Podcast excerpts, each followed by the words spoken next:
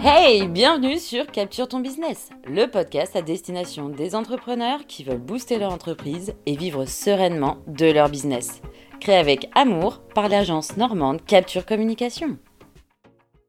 Bonjour Aujourd'hui, Obéline a envie de nous parler d'un sujet passionnant, tellement passionnant que vous allez bientôt pouvoir le découvrir dans une formation complète qu'elle va bientôt sortir. Et, attention, les trois points clés pour ne pas planter sa boîte. Alors pour moi, les trois clés vraiment pour ne pas planter sa boîte, ça va être de définir ses fondations. Et notamment, définir ton pourquoi, ton client idéal et ta ligne éditoriale. Hmm, intéressant. Alors, on entend souvent parler du pourquoi, mais Obéline, c'est quoi le pourquoi de ta boîte? Eh bien, le pourquoi, ça va être tes tripes. Ça va être pourquoi tu t'es lancé, pourquoi tu as décidé d'entreprendre, pourquoi tu as décidé de créer ta boîte, qu'est-ce que tu veux, euh, qu'est-ce que tu veux changer, qu'est-ce que tu veux apporter de différent au monde, qu'est-ce que tu veux apporter à tes clients? Et du coup à qui, qui sont tes clients? Justement. Ça va être toutes ces choses-là et ton pourquoi, il va être vraiment essentiel pour toi à définir dès le départ parce que c'est lui qui doit euh, te donner l'énergie de te lever le matin. C'est lui qui doit te donner la force tous les jours de persévérer parce que l'entrepreneuriat, c'est pas toujours évident comme tu le sais. C'est lui qui doit te donner euh, même l'inspiration tous les jours. Euh, et ça va être vraiment ton moteur chaque jour. Ton pourquoi, c'est vraiment le, moteur, le carburant de ton entreprise. Et donc, il va falloir que tu te poses toutes, toutes ces questions-là et que tu arrives à le formuler en une seule phrase. Les gens n'achètent pas ce que tu fais, mais pourquoi tu le fais? Ok. Ok. Et donc, pour toi, euh, ces questions-là, on se les pose comment? On les écrit, on les formule à travers. Euh, euh, au travers d'une discussion avec quelqu'un ou tu es toute seule avec ton carnet? Alors ça c'est au choix. C'est comme toi tu le sens. Moi, je te conseillerais de le faire plutôt euh, toute seule avec un carnet, de te poser au calme et de prendre tout le temps qu'il te faut parce que tu vas pas le définir en deux minutes. Ton pourquoi, c'est vraiment quelque chose d'essentiel. Par contre, si tu n'arrives pas à le formuler réellement toute seule, n'hésite pas à le faire avec euh, une business friend, par exemple. N'hésite mhm. euh, pas à te faire accompagner par une coach aussi, qui pourra t'aider justement à mettre des mots. Mais, mais en soi, si, voilà, si tu entreprends, si tu as les tripes pour le faire, c'est qu'il y a quelque chose au fond de toi. Et du coup, ces questions-là, pourquoi tu as entrepris, qu'est-ce que tu veux changer, et qu'est-ce que tu veux apporter, et qui t'as envie d'aider, normalement, tu peux y répondre euh, toute seule en te posant tranquillement. Et donc, j'imagine qu'une fois que tu as bien défini ton pourquoi, tu vas tout de suite pouvoir parler de ton client, idéal. Exactement. Ton client idéal, du coup, euh, ça va être assez simple une fois que tu as défini ton pourquoi, de savoir à qui tu t'adresses. Ça fait partie de ton pourquoi. Tu dois savoir qui tu veux aider au plus profond de ton âme, tout simplement. Mais une fois que tu as cette idée un petit peu large de la personne que tu veux aider, il va falloir la définir vraiment en détail. Parce que si tu la connais pas assez bien, si tu essayes de, viser trop large, eh ben encore une fois, tu vas te planter. Et ça, ça va être vraiment essentiel, encore une fois, de te poser. Alors oui, ça prend du temps. Par contre, c'est des années de gagner une fois que tu l'as fait. Et donc, ça va être essentiel de, de, de faire une espèce de fiche euh, d'identité de ton client de rêve, de ton client chouchou, comme tu l'appelles. Et, et, du coup, euh, est-ce que tu es obligé d'avoir un seul client idéal ou parfois tu peux en avoir deux ou trois? Alors, tu peux en avoir euh, même jusqu'à six, si tu mhm. veux. Mais quand tu débutes, moi, je t'en conseille d'en avoir un seul, un bien précis pour savoir exactement comment tu vas, euh, ne serait-ce que transmettre ton message sur les réseaux sociaux. Savoir sur quel réseau social tu vas aller euh, justement être présente. Parce que du coup, si tu veux être euh, partout, bah, encore une fois, tu vas être nulle part. Donc, il va falloir que tu saches à qui tu veux parler, sur quel réseau social il va se trouver, qu'est-ce qui va le toucher, qu'est-ce qui vont être ses valeurs. Enfin, voilà, il y a tout ça qu'il va falloir que tu définisses. Est-ce que du coup, tu pourrais peut-être nous donner un exemple concret? Par exemple, moi, euh, je suis photographe de mariage. Quel serait, selon toi, mon client idéal et quelles sont les questions auxquelles je dois répondre pour, euh, pour bien le déterminer? Alors, ton client idéal, du coup, ça va être euh, plutôt bah, les clients avec qui toi, tu rêves de travailler. Pas forcément ceux qui te contactent toujours le plus, mais ça va être vraiment, bah, peut-être ça va être un couple de Parisiens qui veut se marier en Normandie Ou peut-être que ça va être un couple de Normands, justement. Peut-être qu'ils euh, vont avoir entre 30 et 35 ans. Peut-être que voilà, ça va peut-être que leur style, il va être important pour toi. Qu'est-ce qui, qu'est-ce qui pour toi est important chez tes clients? Euh, bah, Moi, j'ai, un peu défini qui était mon client idéal. Hein. Je pense que déjà, il s'agit d'une femme voilà. Euh, qui a entre, euh, entre oui, 28 et 35 ans.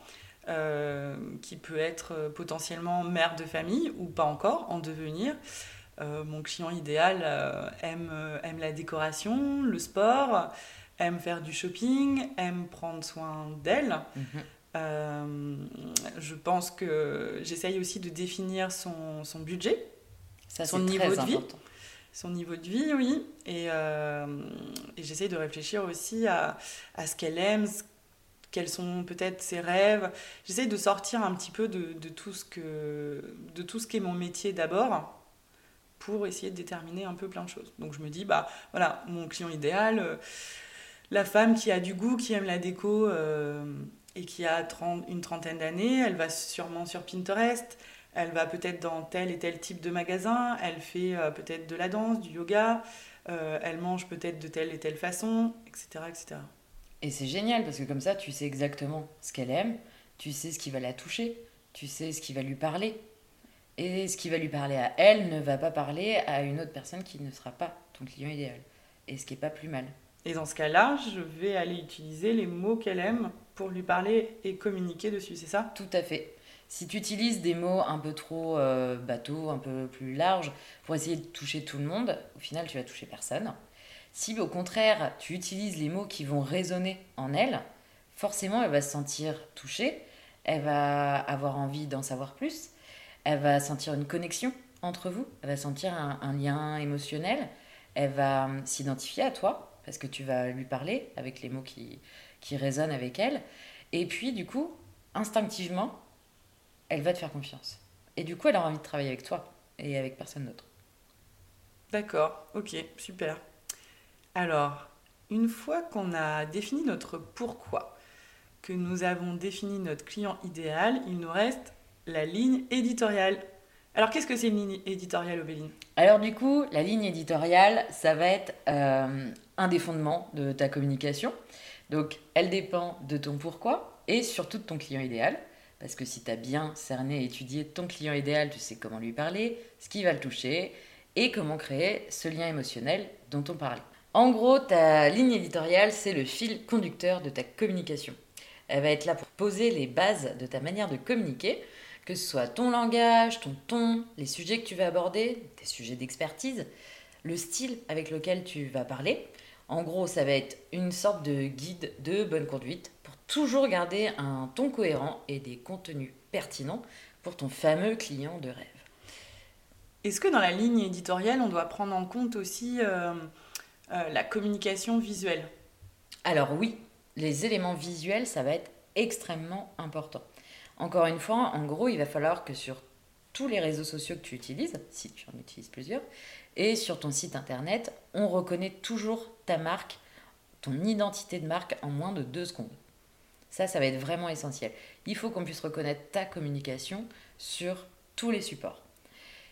Ça peut être par tes couleurs, ça peut être aussi euh, par tes typographies, euh, ton logo, bien évidemment. Ça va être par ton ton aussi, il va falloir que tu te demandes si tu vas tutoyer ou vous voyez ton client idéal. Ça, ça dépend de ton client et de la relation que tu veux avoir avec lui. Ça va dépendre aussi de ton positionnement, ce qui va être très très important aussi à définir euh, avant. Il va falloir que tu te demandes euh, bah, du coup sur quel réseau social il est, ton client idéal, ce qui va aussi changer ta manière de, parler. Parce que sur LinkedIn, on ne va pas parler de la même manière que sur Snapchat, par exemple. Hmm il va falloir que tu te demandes si, si, tu vas utiliser plutôt un langage soutenu, un langage courant, un langage familier. Parce que bon, si tu parles en tutoyant euh, ton client idéal avec un langage familier sur un poste et que euh, tu euh, le vous vois sur le poste d'après avec un langage soutenu, clairement, il va être paumé ton client idéal. Donc, il faut que tu gardes ce fil conducteur et que tu saches exactement comment tu dois lui parler, sur quel ton et quel est ton sujet d'expertise qui va répondre à une problématique ou plusieurs de ton client idéal. Ok, super intéressant. Est-ce que Obéline, euh, tu aurais euh, quelques conseils à nous donner pour définir ces, ces trois points importants? Alors, pour moi, le plus gros conseil, ça va être de tout simplement les définir déjà. De ne pas passer à côté parce que souvent du coup quand on se lance quand on est entrepreneur on a tellement de choses à faire on court partout dans tous les sens on fonce tête baissée et du coup on zappe ces trois étapes qui sont pourtant essentielles. Sauf que c'est des fondations. Qui dit fondation dit que bah, en gros si tu le fais pas tu, tu vas créer ton entreprise sur du sable. Donc tu vas te casser la gueule. Purement et simplement. Et sinon mon autre conseil ça va être de ne pas t'éparpiller de rester vraiment focus de te poser sur ces trois aspects-là et de te fixer euh, une ligne de conduite. C'est-à-dire, une fois que tu as, ton pourquoi et ton client idéal, tu vas définir un seul réseau social et un seul format utilisé. En tout cas, pour commencer. Parce que si tu veux être partout, encore et encore une fois, tu vas être nulle part. Hmm. Et une croyance répandue chez les entrepreneurs, c'est de devoir être partout pour pouvoir être visible. Le problème, c'est que ce qui se passe, c'est l'inverse. Si tu veux être partout, tu vas pas pouvoir donner ton énergie à 100% sur un réseau social, celui sur lequel se trouve ton client idéal. Et du coup, bah, tu vas être qu'à moitié là. Tu vas être euh, pas très très intéressant du coup. Tu vas pas pouvoir être régulier parce que tu vas t'épuiser en voulant être partout tout le temps. Et donc, euh, en gros, bah, ça va pas fonctionner. Que si tu te concentres à 100% sur un réseau où se trouve ta cible, avec un format qui plaît à ta cible, eh ben, tu vas pouvoir y donner 100% de ton énergie, tu vas pouvoir transmettre tes valeurs, tu vas pouvoir transmettre ton émotion, et du coup, tu vas pouvoir publier régulièrement du contenu de qualité. Et c'est ça qui va faire que ça va fonctionner, tout simplement. Trop bien. Bah franchement, Obéline, c'est hyper intéressant. Je pense que ce podcast, il est à réécouter euh, au moins une fois par an, si ce n'est plus. Euh, et, retravailler sur ces, sur ces grandes bases, ouais, je pense que c'est très très important. Et est-ce qu'elles sont autorisées à évoluer euh, Au contraire, elles vont évoluer, c'est normal. Hmm. Toi aussi, tu vas évoluer. Ton entreprise, elle va évoluer. Hmm. Alors, ton client idéal, ton pourquoi et ta ligne éditoriale, elles vont évoluer. D'accord. Et tu penses que c'est intéressant de faire ce, cet exercice euh, Alors, comme tu disais, au moins une fois par an. Ok. Après, tout dépend. Si tu as un gros changement dans ton entreprise, si tu as un gros changement en, toi-même, déjà, si tu, voilà, si tu travailles sur toi, que tu fais du développement personnel, et que d'un jour à l'autre, tu vas changer ta perspective, tu vas changer ton angle de vue, ou peut-être que tu vas travailler avec un client qui va être ta révélation, ou tu vas travailler sur un sujet qui va être ta révélation, bah là, tu auras envie de changer. Il faudra pas attendre la fin de l'année pour refaire tes fondamentaux. Il faudra le faire à ce moment-là. Et tu as totalement le droit, et même le devoir, de, de travailler dessus euh, dès que tu en ressens le besoin. Ok, bah merci beaucoup Obéline pour tous ces conseils. Euh, c'était très très intéressant. Et euh, eh bien, en tout cas, si vous avez d'autres questions, n'hésitez pas à les poser ici ou sur nos réseaux sociaux. Et on se retrouve très vite pour un nouveau podcast. À bientôt!